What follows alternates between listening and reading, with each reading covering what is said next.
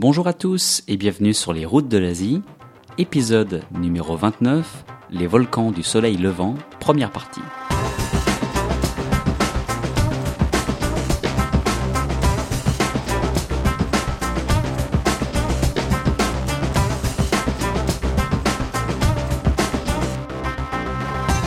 Vous êtes bien sur les routes de l'Asie, le podcast du voyage d'aventure et découverte en Asie. Mon nom est Romain Lazarotto et aujourd'hui j'ai vraiment l'immense honneur de recevoir Jacques-Marie Bardinzeff, qui est euh, l'un des volcanologues les plus connus, euh, une personne très importante et qui est euh, voilà qui est très renommé en France et au-delà. Et il a très gentiment accepté mon invitation pour participer à l'émission et pour parler des volcans d'un pays dont on n'a encore jamais parlé et qui est ô combien passionnant à explorer, c'est le Japon. Donc je suis vraiment très content.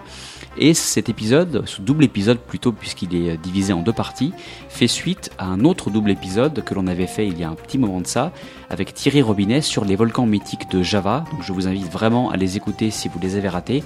C'était les épisodes 2 et 3. C'est parti pour un très beau voyage accompagné de mon prestigieux invité au pays du soleil levant.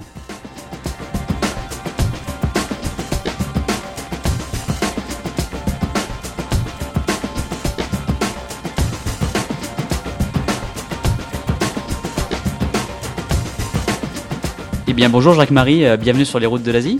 Bonjour. Eh ben ça me fait euh, vraiment très plaisir et c'est un grand honneur pour moi de, te recevoir dans l'émission. Alors je vais te laisser te, présenter en, deux minutes, mais quand même dire que tu es euh, un grand nom de la volcanologie en France. tu, ça fait des années, des dizaines d'années que tu es dans ce dans ce thème de la volcanologie. Que tu es un passionné, tu es un professeur des universités. Et puis tu as été fait chevalier de la Légion d'honneur en 2013, rien que ça. Voilà, donc je suis un tout petit peu intimidé de, te recevoir dans l'émission et en même temps euh, tout à fait content. Bon, j'ai parlé euh, en, 30 secondes de, ce que qui tu es, ce que tu fais, mais je vais te laisser quand même te présenter euh, un peu plus en détail. Oui, bah merci Romain pour tout ce que tu dis, puis bonjour à tous ceux qui nous écoutent. bah oui, donc je suis volcanologue. Hein, c'est la volcanologie, c'est ma, ma, passion depuis déjà petit, mais professionnel depuis 1977. Donc comme tu l'as dit, ça fait quand même déjà plus de trois décennies que je roule un peu ma bosse sur les sur les volcans du monde. C'est une passion qui est toujours euh, présente. Euh, donc voilà, je vais un peu de volcan en cratère. Je fais plusieurs missions par an, euh, notamment en Asie que j'ai visité plusieurs fois, qui est en fait, l'Asie, c'est où il y a à peu près la moitié des éruptions annuelles. Hein. C'est le, continent le plus euh, volcanique qui soit, donc euh, c'est une raison de plus pour que je sois dans ton émission. Et je suis effectivement professeur d'université, donc euh, j'enseigne et je fais mes travaux de recherche à l'université de Cergy-Pontoise et à l'université Paris-Sud Orsay, donc en région parisienne. Bien que je sois comme toi un dauphinois d'origine, je suis né à côté, de Grenoble, mais effectivement, donc mon cœur est en partie à Grenoble et en partie en région parisienne où je travaille depuis déjà euh, euh, plus de 30 ans. Exactement, effectivement, c'est un petit monde et euh, dauphinois comme notre ami Thierry Robinet. Hein. Voilà, qui est un ami commun, effectivement, on en reparlera probablement, oui voilà, qui est interviewé euh, bon nombre de fois dans l'émission et qui est, euh, comme on le sait, spécialiste de l'Indonésie, avec qui tu as, on aura peut-être l'occasion d'évoquer l'anecdote euh, à la fin de l'épisode, avec qui tu as navigué sur le, lac d'acide du volcan Kawaïjen en Indonésie quand même. Hein, donc c'est pas c'est pas rien. Voilà, c'était avec Nicolas Hulot hein, dans le cadre mmh. Nature. Ouais, c'est notre grand souvenir commun, celui qu'on n'oublie jamais de sa vie, quoi. Voilà. Donc oui, effectivement, tu as participé à, bon nombre d'émissions au Choya Nature et puis bien d'autres que ça. Tu as été régulièrement interviewé euh, à la télé euh, et à la radio, donc voilà, tu es, euh, comme je le disais, un grand nom de la volcanologie et tu connais très bien la majorité des, volcans du monde, dont ceux du Japon. Et c'est au Japon aujourd'hui qu'on a décidé de, s'arrêter. D'abord parce qu'on n'a jamais parlé de Japon encore dans l'émission, donc c'est une bonne manière de l'aborder. Et puis parce que bah, le Japon, tout comme l'Indonésie, c'est un archipel et c'est une terre de volcans. Il y a là des dizaines de volcans disséminés un peu partout sur toutes les îles. Et on a décidé aujourd'hui de faire un voyage et d'aller euh, explorer les grands noms du volcanisme au Japon que tu as que tu as visité. Donc tu vas nous parler un petit peu de, de, de, ces géants, euh, de ces montagnes de feu au Japon par le côté euh, scientifique parce que c'est quand même ta spécialité. Et puis on ira aussi parler un peu de, tourisme, ce qu'il y a à faire dans ces régions et qu'est-ce qui est d'intérêt pour le pour le voyageur. Alors comme je l'ai dit, Japon, un archipel, beaucoup d'îles, mais il y a quand même trois îles principales qui se dégagent. Au sud, il y a l'île de Kyushu, Euh, au centre, il y a la grande île, la principale île euh, de Honshu avec la capitale Tokyo. Et puis au nord, il y a euh, Hokkaido. Donc aujourd'hui, ce que je te propose, c'est qu'on parle en particulier de Kyushu et de Honshu, avec voilà les, les, grands noms de la volcanologie. Donc si tu le veux bien, on va commencer par Kyushu, mais avant peut-être quand même, en deux mots, introduire qu'est-ce que le volcanisme au Japon. Oui, effectivement. Alors d'abord dire un, petit peu que au Japon, le, volcan est incontournable. Hein. C'est alors bien sûr, il est craint, mais également il est déifié. Il fait partie du fait partie du paysage, il fait partie de la vie quotidienne. Euh, on parlera du mont Fuji qui est euh, une référence. Euh, tout le monde avait connu les, les, les diapositives Fujichrome. Il y a des banques Fuji. les, les estampes, les dessins du mont Fuji sont très populaires. Donc le volcan euh, fait partie du paysage japonais, de, de l'écosystème japonais. Euh, euh, les Japonais en fait aiment leur volcan, en sont fiers et donc les visitent. Puis également, ils savent que ces volcans sont également bienfaiteurs. Ils sont source également de, notamment de, de fertilité. Hein. Les terrains autour des volcans sont très fertiles, donc donnent également de la nourriture depuis tout le temps. Donc les relations entre euh, humain et volcan est, est, un peu ambigu, à la fois crainte, mais également attirance. Euh, voilà, c'est euh, des relations intéressantes dont on va un peu détailler aujourd'hui. Effectivement, on peut commencer par Kyushu. Pourquoi? Parce que Kyushu c'est plus petit qu'Honshu, mais c'est peut-être la, la, région la plus volcanique, très active. Donc euh, sur Honshu, sur Kyushu, qui est une petite île quand même, il y a beaucoup beaucoup de volcans, beaucoup de choses à voir. Alors je pense que pour des, des gens qui voudraient, c'est pas difficile. Hein, je pense que tous les gens qui nous écoutent pourraient aller voir ces volcans. Bien sûr, il faut en fonction de l'activité respecter les, les règles et puis ne pas faire n'importe quoi. Mais euh, sur tous ces volcans, il y en a toujours euh, un, peut-être deux actifs. Il y en a plein qui le sont moins, qui se laissent visiter. Donc je pense que euh, bonne introduction, ça serait de commencer par aller à Beppu. Alors Beppu, c'est une ville dans Kyushu, une petite ville. alors quand on arrive à, à Beppu, bah, ça filme de tous les côtés ça fume dans les rues, ça fume par les bouches d'égout, euh, ça fume dans, dans le lointain. Euh, pourquoi? Bah Parce que sous Bépou, euh, il y, a, y a de l'eau chaude, il y a c'est une zone, on va dire, thermale, on va même dire géothermale, parce que cette chaleur vient de la Terre. Cette géothermie est d'ailleurs exploitée, donc là aussi, tout à l'heure on parlait des bienfaits du volcan. C'est vrai que l'énergie géothermique est une énergie qui est de plus en plus courtisée parce qu'elle est renouvelable et elle pourrait en partie, bien sûr, une petite partie remplacer d'autres euh, euh, d'autres énergies qui sont ou polluantes ou euh, qui ne sont pas renouvelables. Hein, et le Japon, bien sûr, a une grande partie de, de géothermie. C'est un des pays qui est le plus au point en géothermie. Hein. Donc Beppu, il y a une usine géothermique, mais également il y a plein de sources chaudes qui qui crachouillent, qui gougloutent. Alors un petit peu, il y a un, un genre de tour des sources de Beppu. Alors en fait, c'est organisé un peu pour le touriste. C'est-à-dire en fait, ben, euh, faut prendre un billet comme pour un musée, mais c'est un musée en plein air. Et en fait, chacune des sources, c'est un peu comme une, euh, une petite maison, une petite villa. Alors on rentre par un genre, un, genre, un joli portail euh, à la japonaise. Il y a souvent des, des lions ou des, des, géants qui sont sculptés, des sculptures en bois. Puis une fois qu'on a franchi le, seuil, la, la, porte, eh bien on a euh, une mare euh, étonnante qui glougloute. Alors il y en a avec le ticket, euh, on peut faire toutes les sources. On, a, on va dire de l'ordre d'une dizaine qui sont sur deux grands sites principaux, distants peut-être d'un kilomètre.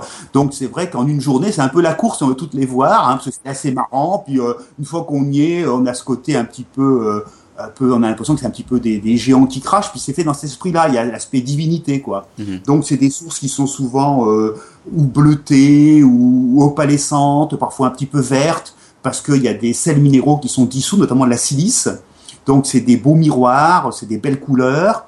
Euh, parfois, il y a des, des, gens qui font cuire des œufs quasiment. Hein. On peut faire cuire son œuf à, la coque, hein, ou même euh, carrément un œuf dur. Donc, on a des paniers, euh, comme un peu des paniers à salade. On met six œufs, on les trempe dans l'eau chaude, puis après, bon, on les récupère. Hein. donc, c'est un côté sympa. Alors, elle se dit, elles sont en général bleues ou vertes. Mm-hmm. Il y en a une qui est exceptionnelle, qu'on appelle la mare sanglante qui est rouge. Hein, on croirait euh, pas voir du sang, mais c'est vrai que c'est un rouge étonnant. Pourquoi? Parce qu'il y a du, du fer, hein, c'est de, de l'eau ferrugineuse, hein, euh, bon effectivement, mais également chaude. Voilà, donc euh, allez visiter Beppu. Moi, j'ai beaucoup aimé Beppu. Euh, et puis également, en général, on loge dans un, ce qu'on appelle un ryokan, c'est-à-dire une petite auberge locale tenue un peu par les, les mêmes propres propriétaires. C'est une grande maison. il y a quelques chambres. En général, c'est en bois. Hein. Mhm. Donc on, loge ici, on a son, son futon qui est le, petit matelas posé par terre. Puis là il y a, y a un, petit bain pour le soir. Souvent c'est un, une sorte de, de, tonneau en bois ou de barrique en bois avec de l'eau chaude naturelle qui coule. Puis on va euh, prendre son bain. Euh, parfois même le, le, bain est carrément sous le toit de la maison, donc on est sous les étoiles. Euh, donc la journée on a vu ses, ses sources, on a vécu au rythme de la terre. Puis le soir, on est entre ciel et terre, toujours dans de l'eau chaude. Voilà, donc c'est une très belle introduction pour euh, tout ce volcanisme, cette euh, cette chaleur de la terre euh, du Japon. Donc voilà, on peut commencer par Beppu, puis de Beppu, on peut commencer à visiter après d'autres volcans ça fait très envie. Moi, je compare ça. Alors, je suis pas encore allé euh, visiter euh, de volcans ni de sites géothermiques au Japon, mais je pense que c'est assez comparable à, à Rotorua en, en Nouvelle-Zélande, hein, l'île du Nord, qui est aussi une ville euh, géothermale avec effectivement les mêmes choses, des lacs aux couleurs incroyables, et puis plein de sources chaudes où on peut se prélasser, se reposer. J'imagine que c'est un petit peu, un petit peu la même chose, mais à plus grande échelle, j'ai l'impression, au Japon quand même. Oui, c'est un peu pareil. Alors, sauf que c'est deux cultures différentes. Hein. Mm-hmm. Maori d'un côté, japonaise traditionnelle de mais c'est ce côté-là. Voilà, il y a ce côté effectivement, euh, on est au contact avec la terre, puis il y a cet aspect également un peu euh, historique, euh, traditionnel, donc les traditions des, des peuples qui depuis des, des siècles ont un contact avec ces sources pour s'y baigner, pour faire peut-être cuire des aliments ou pour vénérer peut-être certains dieux plus ou moins irascibles. Voilà, c'est ça. Voilà, et on est dans déjà dès qu'on est là-dedans bah, qu'on aime la, la, géologie comme moi, comme toi, bah, on s'y sent bien. Voilà, on, est on est dans, la terre, on est loin de tout. C'est euh, euh c'est les éléments, euh, le feu, l'eau, la, la, terre, l'air. Voilà, on est on est au contact avec, avec la terre vivante. Voilà, c'est pas une planète morte. On voit que la terre est vivante et moi qui suis géologue, souvent les gens me disent ah mais la géologie c'est c'est la science du passé, c'est euh, les vieilles roches, c'est les fossiles. Je dis non non, la géologie c'est la terre avec son passé, son présent, son avenir. Et quand on est dans des sources, des endroits comme, comme tu parles en Nouvelle-Zélande ou au Japon, eh ben on est bien conscient que la Terre vit. Et puis quand il y a une éruption volcanique et qu'on voit des roches qui se déposent, eh ben ces roches, elles sont plus jeunes que nous. C'est même euh, quand je fais des conférences avec des, des très jeunes d'école primaire, quand on 10 ans, je vous savez, aujourd'hui, il y a une coulée de lave à Hawaï, et ben la lave qui se forme est une roche plus jeune que vous. Donc ne pensez pas que toutes les roches sont vieilles. La géologie, c'est pas la science du passé, c'est la science de la Terre, passée, présente et à venir. Et rien de tel qu'elle est dans, ces zones thermales pour euh, toucher justement le présent et l'avenir de la Terre. Eh ben, ça fait très envie et ça fait, euh, comme tu dis, une très belle introduction au volcanisme au Japon. Et puis après, je pense qu'on peut aller se diriger peut-être vers euh, un premier volcan digne de ce nom au Japon. Alors sur l'île de Kyushu, il y en a plusieurs. Hein. Il y en a plusieurs. Il y a notamment l'un des plus actifs, je crois, qui est le, le Sakurajima. Voilà, on peut commencer par celui-là. Hein. C'est le, effectivement le volcan le plus actif de Kyushu. Il est quasiment toujours actif. Là, actuellement, à l'heure où on parle ensemble, il est actif. Hein. Mhm. Donc, en général, on va dans une, une ville qui s'appelle Kagoshima. Hein, Kagoshima, c'est une assez grande ville qui a 600 000 habitants. Alors pour le Japon, c'est pas énorme, énorme. Enfin, pour nous, c'est une grande ville. Moi qui suis grenoblois, c'est plus grand que Grenoble. Hein. Et alors, c'est vrai qu'à Kagoshima, bon, c'est une ville très sympa. Ben alors, euh, dans certaines villes de France, euh, euh, on voit certains pays, certaines villes ont une colline célèbre. Quand on est à Paris, bon, on voit la Tour Eiffel ou on voit Montmartre, etc. Eh bien, quand on se promène dans Kagoshima, on voit des gens le matin qui partent travailler ou des écoliers qui partent à l'école, etc. Enfin, la vie de tous les jours. Eh ben, ils ont à côté d'à côté d'eux un volcan qui fume. Voilà, donc à hmm. quelques kilomètres. Donc voilà. il faut imaginer qu'on va travailler, qu'au lieu d'avoir Montmartre derrière soi, ou bien telle autre colline comme la Bastille à Grenoble, eh bien on a un volcan actif. Donc vous voyez, déjà c'est un petit peu étonnant, hein, et parfois très actif. Alors pour y aller, en général, on prend le bateau, c'est quand même c'est une presqu'île, mais euh, pour, y aller, il faut prendre un, bac euh, qui, qui, prend, euh, on va dire, moins d'une heure, hein, c'est pas très loin. Et là, ben, on a un volcan très actif, ce Sakurajima. Il n'est pas très haut, hein, il fait 1118 mètres de haut. Hein, mais il est quasiment toujours actif, donc il fait des panaches de centre, il explose, il fait des, il expose des bombes et il fait vraiment un feu d'artifice. C'est le cas actuellement. Donc il y a la, la nuit, c'est très rouge. Puis effectivement, il y a souvent même dans le panache, il y a même des éclairs euh, à cause de l'électricité statique.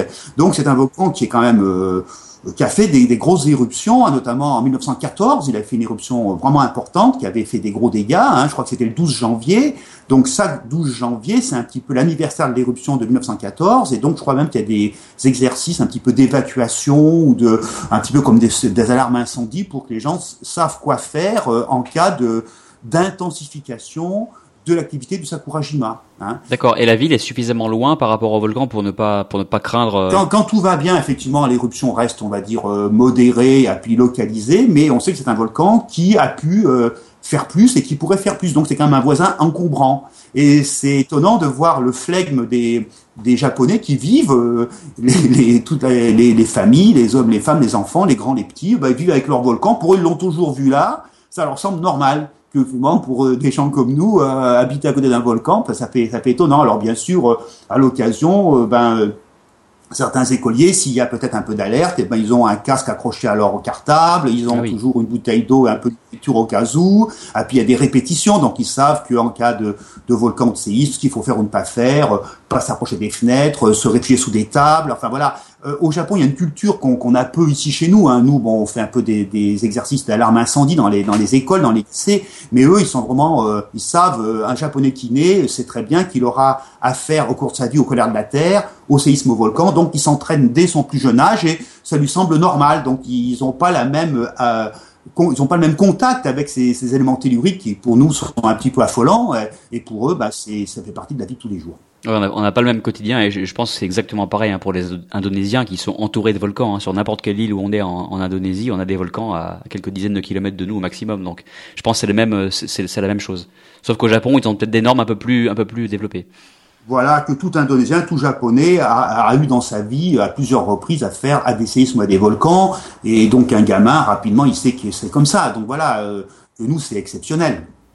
Alors ces volcans-là, donc celui-là, le premier Sakurajima, est-ce que c'est des volcans qu'on peut grimper? Alors celui-là peut-être pas parce qu'il est en activité régulière, mais moi j'aime bien, euh, ça fait partie de mes passions de grimper sur les volcans. Donc est-ce que c'est un volcan qu'on pourrait, euh, si jamais l'activité venait à baisser, grimper? Est-ce qu'on pourrait aller au, bord du cratère? Alors pour l'instant non, hein, c'est pas c'est pas le cas, mais ah, par contre on peut assez assez bien l'approcher en fonction des autorisations. Donc on peut toujours trouver un point de vue où on peut vraiment l'admirer, on peut faire des photos de nuit. Donc bien sûr, ça, il y a des, des règles euh, d'exclusion décidées par les autorités en fonction de l'activité du, du, volcan. Hein. Mais euh, de ce Sakurajima, par contre, euh, on peut, c'est pas très loin, partir pour le Kirishima, qui est un parc euh, national. Alors là, c'est quasiment un ensemble de petits cônes volcaniques, on va dire qu'on pourrait, pourrait comparer un petit peu à la, à la chaîne des puits en France, en Auvergne. Hein. Mhm. C'est des tas de petits cônes euh, volcaniques très récents, parce que euh, il y a eu une éruption assez importante en 2011, mais le reste du temps, c'est des volcans qui sont calmes, donc on peut grimper dessus, puis il y a quasiment même des, des, des chemins de grande randonnée, des gens, ce qu'on appellerait des, des GR chez nous, et on peut donc faire du, du trek sur ces volcans. Et alors ces volcans, ce qu'il y a de bien, c'est que la plupart des cratères, ont nombreux cratères, ont des lacs remplis d'eau, alors de l'eau bleue, de l'eau verte, donc c'est très beau. Euh, donc il y a moyen de faire des treks sympas en fonction bien sûr de l'activité, mais ça aussi les autorités euh, euh, bien sûr donnent des, feux verts ou pas. moi le souvenir que j'ai c'est que j'avais pu faire un, survol avec un petit avion, hein. il y a un petit aéroport près de Kagoshima où bon bah voilà, on peut essayer de, de, de, de se renseigner, de négocier, c'est un petit prix, mais enfin qui est abordable, surtout si on peut remplir un petit Cessna, il y a un pilote et trois passagers, et là ben on vole euh, euh au-dessus des lacs, euh, vraiment, on en prend plein les mirettes et c'est très sympa, voilà, donc on peut faire une reconnaissance en avion puis après faire un trek ou l'inverse, après le trek voir du ciel, mais l'un complète l'autre, c'est vrai que c'est vrai pour tous les paysages, mais en plus vrai pour les volcans, vu du ciel vu de la Terre, c'est pas la même chose, et l'un complète bien l'autre. C'est vrai que pour voir un cratère dans son ensemble, surtout s'il y a un lac au milieu, une vue aérienne est, sympa et complète bien le, le trek quand on fait le tour du lac. Alors faire un tour du lac, c'est sympa à pied parce que en, fonction de la lumière, en fonction de la démarche qu'on fait, bah, la lumière change, donc la couleur du lac change. Il peut passer d'un bleu profond à un vert clair.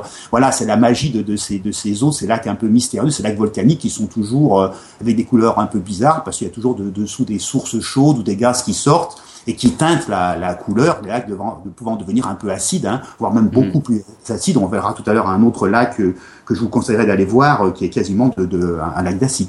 D'accord. Donc c'est le, Kirishima National Park, ça serait vraiment un, bon endroit pour les randonneurs qui veulent voilà euh, aller approcher au plus près les volcans. Voilà. Là, il y a vraiment des beaux treks à faire. Alors après, il y a, il y a deux, deux autres volcans. Alors eux, qui sont des volcans, on va dire explosifs, un peu redoutables, qu'on peut approcher ou pas. Alors non loin, il y a le Lazo, Hein, L'Azo, c'est alors c'est un très grand volcan. Euh, c'est un volcan qui est tellement grand qu'il s'est effondré sur lui-même au cours des, des ères géologiques. Hein, à force de, de, faire des éruptions, donc le magma se purge, se vidange, donc se libère une chambre magmatique qui, se vidant en partie, ben, il y a un trou qui se forme, donc le volcan s'effondre et ça forme ce qu'on appelle une caldeira. Alors une caldeira, c'est un cratère gigantesque de plusieurs kilomètres correspondant à l'effondrement d'un volcan. Alors la caldeira de Lazo, elle fait plus de 20 km de large, hein, donc c'est un immense, ah oui, euh, c'est considérable. un immense euh, cratère d'effondrement au milieu duquel des petits cônes volcaniques se sont euh, formés et ont grandi. Donc il y en a un qu'on appelle le Tadri, je crois, ou le bol de riz, hein, on dirait un bol de riz renversé avec un petit cratère au sommet. Voilà, donc ce, ce Tazo a, plusieurs cratères, a des fumerolles. Alors, il est accessible ou pas, euh, parfois par téléphérique même, on peut y monter, mais euh, souvent il peut être fermé, soit à cause du mauvais temps, soit parce qu'il y a une éruption. Donc là, il y a une éruption à, à l'Azo qui, qui dure depuis quelques mois, qui qui un coup oui, un coup non. Donc en ce moment, l'ASO est souvent interdit. Euh, il est actif pour l'instant. Euh, moi, quand j'étais allé, euh, il n'était pas, mais c'est pas très beau. Donc on n'avait pas eu une très belle vue. On a quand même vu le, le bol de riz hein, en bas, mais c'est vrai que la, la, visibilité est pas très bonne. Parce que souvent les volcans, ben, ils ont un défaut, c'est comme ils sont un petit peu hauts, ben ils arrêtent les, les nuages, ils arrêtent l'humidité. Donc on n'a pas toujours la visibilité qu'on veut. Et c'est vrai quand on va quelque part, on n'a pas un temps infini, donc on veut dans un euh, si on fait un voyage au Japon qui peut durer au maximum un mois, on va voir beaucoup de choses et donc on consacre euh, un ou deux jours par volcan. Si ce jour-là la météo est pas bonne, ben voilà, on est obligé de continuer. Voilà, c'est un peu frustrant, euh, mais voilà, bon, on y retournera la fois prochaine pour approfondir. Hein, voilà, c'est partie de tout ce qui est en plein air. c'est pas une science exacte. Hein, on sait qu'il faut faire avec la météo et que donc tout ne se passe pas comme on veut. Parfois, ça se passe aussi très bien et c'est aussi une des joies de, du plein air. Ouais, et puis bon, la bonne nouvelle, c'est que si on n'a pas eu un beau temps sur un, un volcan, il y a tellement d'autres volcans à, voir qu'on peut quand même tenter sa chance euh, à côté ou pas loin. Voilà. Et notamment celui de, dont on va parler après, c'est euh, le mont Unzen, qui est bah, tristement célèbre pour euh, un drame qui s'est produit et qui a emporté la vie de, Katia et Maurice Kraft. Hein. Voilà, alors le mont Unzen, lui, c'est le volcan le, plus dangereux, le plus redoutable. Mhm. On pourrait le comparer un petit peu à notre montagne pelée qui est en Martinique aux Antilles. Hein. Euh, ces volcans, ils font ce qu'on appelle des nuées ardentes. Alors une nuée ardente, c'est euh, euh, la pire catastrophe volcanique qui puisse arriver. C'est-à-dire en fait le volcan, il explose littéralement et il libère une sorte de mousse, d'un mélange intime de gaz, de, de blocs, de, de cendres, de ponces, de, de, de magma, donc un mélange intime qui, qui dévale le flanc du volcan à, très grande vitesse. Quand j'ai très grande vitesse, c'est plusieurs centaines de kilomètres à l'heure. Hein, ça peut être jusqu'à 500, 600 kilomètres à l'heure. Donc on comprend bien que toute fuite est illusoire. Hein. Donc si quelqu'un euh, est à proximité ou sur le passage de la nuit ardente, euh, bah, il est perdu. Hein. Donc la seule solution pour les volcanologues, c'est une évacuation préalable des populations. Et en plus, cette nuit ardente, comme son nom l'indique, elle est chaude. C'est un nuage brûlant qui peut aussi faire euh, jusqu'à 500 degrés. Donc c'est un des pires risques volcanologiques. Donc la montagne pelée avait fait une nuit ardente en 1902, hein, qui avait fait 28 000 victimes. Hein. Et ben le mont Zen avait fait une éruption. C'était en juin 1991. Donc ça avait commencé début de mois de juin. Effectivement, donc c'était surveillé par des volcanologues. Donc nos collègues et amis euh, Maurice et Katia Kraft, donc qui étaient français, il y avait également Harry Glickon, qui était un, un, volcanologue américain, qui était aussi un de mes amis, un jeune volcanologue euh, plein de plein de promesses, plein d'avenir, très doué. Donc c'était trois volcanologues. Il y avait également des journalistes qui étaient euh, au pied du Mont Zen, qui suivaient bien sûr pour les, les news euh, l'activité. Hein. Puis ce, ce Mont Zen faisait des, des nuits ardentes, mais qui étaient assez bien canalisées, assez bien repérées. Donc ça avait l'air euh, assez, assez bien contraint. On voyait un peu ce qui se passait. Donc Maurice et Katia, bah, ils étaient sur le bord le plus près possible pour faire des, des belles images. Hein. Ils étaient célèbres pour faire des, des conférences exceptionnelles, extraordinaires. Hein. Puis malheureusement, il y a une nuit ardente euh, beaucoup plus importante que les précédentes, d'un seul coup, qui a bien sûr pas prévenu et qui a donc euh, tué malheureusement nos, nos trois volcanologues, donc les, les, époux Kraft et Harry Dicken, et également plus bas, en contrebas, 39 journalistes japonais, donc il y a eu 42 victimes, euh, ça se passait début juin 1991. Et comment tu, toi, tu as vécu cet événement quand tu as reçu la news, quand tu as vu que ces gens qui font le même, même métier et qui ont la même passion que toi, comment tu as vécu ce moment? Voilà, c'était, bah, les Kraft, ils étaient très populaires, c'est vrai que c'était des amis, en, volcanologie, on se connaît tous, hein, c'est pas très très nombreux, donc euh, déjà dans le monde, on se connaît presque tous, mais en, en France et en pays francophones, hein, donc Maurice mm. et Katia, je les connaissais très très bien, euh, je, les avais, rencontrés à plusieurs reprises dans les congrès, puis j'avais, je connaissais même plus Katia que Maurice. Avec Katia, j'avais fait deux missions aux Antilles. J'étais allé à, à la soufrière de Saint-Vincent en 1979, alors qu'il y avait une éruption. Puis je l'avais revu en 1988 à, à Sainte-Lucie, également aux Antilles. Donc je connaissais très bien Katia, je connaissais bien Maurice. C'était un peu mes grands frères. Hein. Ils mm. avaient quelques années plus que moi. Donc c'est vrai quand on apprend que euh, puis en plus, dans ces conditions-là, ça a été une grosse émotion. Euh, tout le monde a été touché, puis également le public, hein, parce que le public les connaissait pour euh, leurs conférences, leurs livres. C'était très très populaire, notamment parce que mes grands-parents allaient régulièrement aux, aux, conférences connaissances du monde, et Maurice et, Maurice et Katia en étaient un peu les, les, les fleurons. Et Donc quand, ils passaient, ma grand-mère allait les voir, puis à l'entracte, elle allait voir Maurice, elle disait voilà, je suis la grand-mère de, de Jacques-Marie Bardanzef. Alors Maurice avait toujours un mot gentil à l'époque. À l'époque, j'étais jeune volcanologue, mais on se connaissait déjà. Donc, ma, ma, je sais que ma grand-mère avait été très touchée aussi euh, euh, vis-à-vis de moi, vis-à-vis d'eux. Donc, c'est encore, on en parle encore maintenant. Souvent, les gens m'en reparlent, hein, alors que ça fait, mm. tu vois, maintenant 91, euh, ça fait 20, 24 ans déjà. Hein, mais alors, du coup, là, si tu veux, leur revanche, c'est qu'ils sont toujours jeunes. Hein, maintenant, ils sont plus jeunes que moi. Ils sont restés, ben, ils sont morts. Je crois que Maurice avait 44 ans et, et, Katia avait 48 ans, hein, moins de 50 ans s'ils étaient tout jeunes ils auraient pu continuer à faire plein de choses. Euh, voilà, donc c'est ça a été effectivement un, drame, une grosse émotion. Euh, puis, puis voilà, puis on se rend compte que le volcan il a il a raison. Euh, puis mais bon, une nuit ardente, c'est quelque chose qu'on peut peut pas si, si on est trop près, on peut pas, pas s'en sortir. Hein, c'est trop rapide. Harry Lincoln, je le connaissais bien aussi. Euh, J'avais été à un congrès avec lui en 1988 aux Antilles. On était même dans la même chambre. Donc on avait sympathisé. Euh, donc je savais qu'il faisait ce qu'on appelle un postdoc, je crois, ou un stage au Japon là-bas. Et donc il était allé avec les époux Kraft sur place. Et puis pareil, alors lui il est mort, il était encore plus jeune. Hein, donc c'est ouais, ouais c'est même encore d'en reparler, ça me fait ça me fait ça me fait de la peine, ça me fait de l'émotion. Ouais, j'imagine. Et, ce volcan, donc ce mont Unzen, qui est voilà le, plus dangereux certainement, ou l'un des plus dangereux, est-ce qu'il peut être approché celui-là? Est-ce qu'on peut aller euh, le prendre en photo de pas trop loin, ou est-ce est-ce que vraiment c'est une zone interdite euh, où personne ne peut ne peut se rendre? Alors en fait, l'éruption qui a commencé en 91 s'est poursuivie pendant plusieurs années. Il y a eu des dômes de lave. Alors après les nuits ardentes, souvent ce qui se passe, c'est que le magma, il est toujours visqueux, mais il est dégazé. Donc au lieu de sortir en nuit ardente, il forme des dômes, hein, c'est comme un chaudron renversé, donc ce qui est comme le plus de dômes chez nous hein, en Auvergne. Donc il y a eu plusieurs dômes qui se sont, sont sortis les uns après les autres, un peu comme du dentifrice qui sort d'un d'un tube, il peut pas couler, ouais, c'est un peu, c'est pâteux, c'est visqueux. Hmm. Euh, ça a duré plus ou moins, euh, avec quelques arrêts, jusqu'en 96, donc ça a duré 5 ans. Depuis 96, il y a l'éruption, on va dire, est terminée. Donc pareil, hein, ce volcan fait 1500 mètres de haut, il peut bien sûr en être approché, il peut être photographié. Donc voilà, c'est en fonction des, euh, à chaque fois des, autorités, des, décisions ou pas. Mais bien sûr maintenant, euh, depuis 96, il n'est pas en activité pour l'instant. Donc il y a des, il y a des zones où on peut l'approcher. Bon là, j'ai pas de précision euh, vraiment pointue à, à l'heure actuelle, mais par contre, on peut bien sûr le photographier, on peut aller le voir. Euh, voilà, c'est pour l'instant, il n'est pas en éruption pour l'instant. D'accord. Est-ce que tu sais si, comme en Indonésie par exemple, où les volcans sont quand même bien ancrés dans les dans les croyances des gens, alors tu l'as dit, au Japon ils sont craints et respectés, donc c'est pareil euh, en Indonésie. il y a des volcans qui sont vraiment euh, insérés dans leur dans leurs croyances, dans leur mythologie. Je pense notamment au Merapi à Java, qui, qui enfin le sultan a un lien très particulier avec ce volcan, ou alors Bromo Semeru, euh, toujours à Java, euh, qui est très important pour les hindous. Est-ce que ces volcans et ces, ces monstres comme le Hunzen au Japon, est-ce qu'ils euh, ils ont un lien avec leur, leur mythologie, leur, leur, leur, bouddhisme, leur shintoïsme, enfin leur, toutes leurs croyances? Est-ce qu'il y a des, des choses qui, qui, qui, relient ces, ces, ces volcans à leur religion? Oui, bah c'est vrai que notamment à Beppu, euh, on voit souvent dans, dans chacune des petites euh, euh, sources chaudes, il y a très souvent un temple. voilà, donc c'est vrai que c'est associé à, à, la religion. donc dans ces volcans-là, bon, je ne sais pas vraiment lesquels plus ou moins. C'est vrai que souvent quand on pense de volcans déifiés au Japon, on pense plus à, au mont Fuji dont on reparlera tout à l'heure, on ira à Honshu.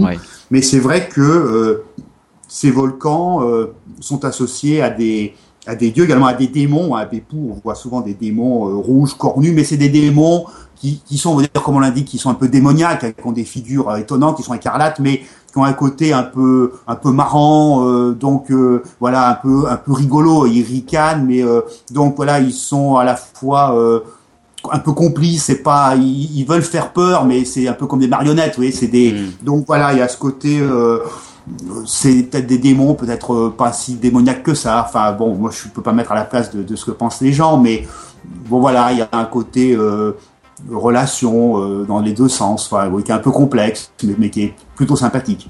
Bon, eh bien, c'est passionnant tout ça, Jacques-Marie. Euh, la discussion, elle, elle s'allonge et j'ai envie de faire deux épisodes parce que je pense que ça mérite. Hein. Donc, on va, on va s'arrêter là pour aujourd'hui euh, pour la découverte de Kyushu et puis je te propose de te retrouver euh, bah, dans le prochain épisode pour parler de Honshu et du reste. Ben avec plaisir. À bientôt. Et eh ben, très bientôt, Jacques-Marie. Au revoir.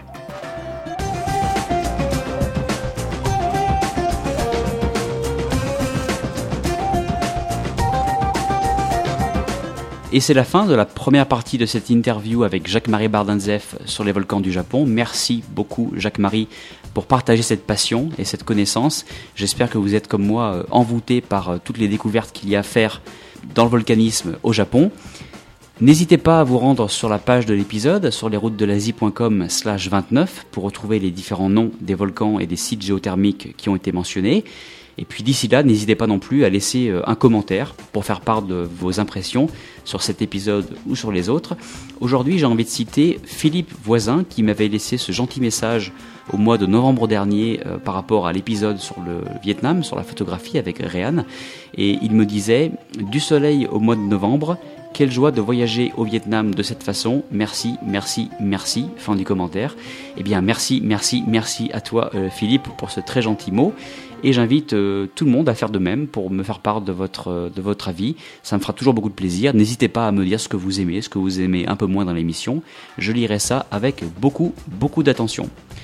On se donne rendez-vous dans une semaine exactement pour la suite et fin de cette interview sur les volcans du Japon, où on va parler euh, plutôt de l'île de Honshu, et puis aussi Jacques Marie aura quelques petites histoires à nous faire partager. D'ici là, merci pour votre écoute et excellent voyage en Asie.